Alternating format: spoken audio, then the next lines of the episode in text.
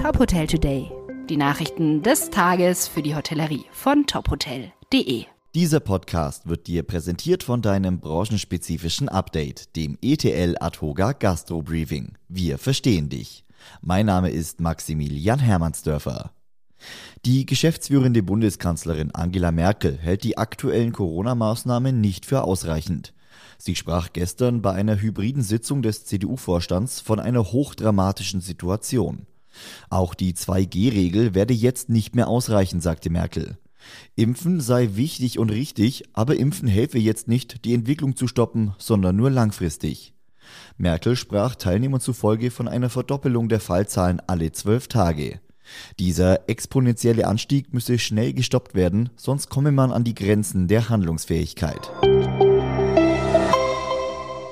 Baden-Württemberg verschärft seine Corona-Regeln vermutlich schon ab morgen. So sollen zu allen Veranstaltungen nur noch Geimpfte und Genesene Zutritt haben, die zusätzlich noch einen negativen Test vorweisen können. Das berichtet die deutsche Presseagentur. Die Regel soll auch für Weihnachtsmärkte gelten. Eine generelle Absage von Weihnachtsmärkten, wie etwa in Bayern, soll es nicht geben.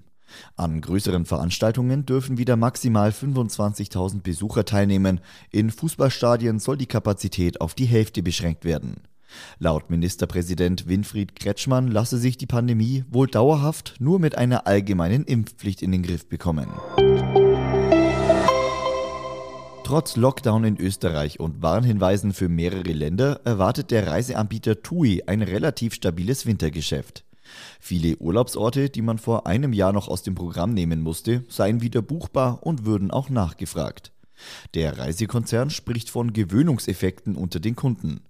Inzwischen sei die Bereitschaft zu regelmäßigem Testen oder zum Nachweis des Impfstatus kein großes Problem mehr. Eine Zitterpartie für Teile der Branche könnte die jetzt anlaufende Skisaison werden. Es gebe allerdings die Hoffnung, dass die Saison ab Mitte Dezember und damit pünktlich vor Weihnachten noch rechtzeitig starte.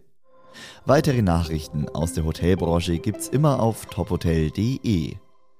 Dieser Podcast wurde dir präsentiert von deinem branchenspezifischen Update, dem ETL Atoga Gastro Briefing.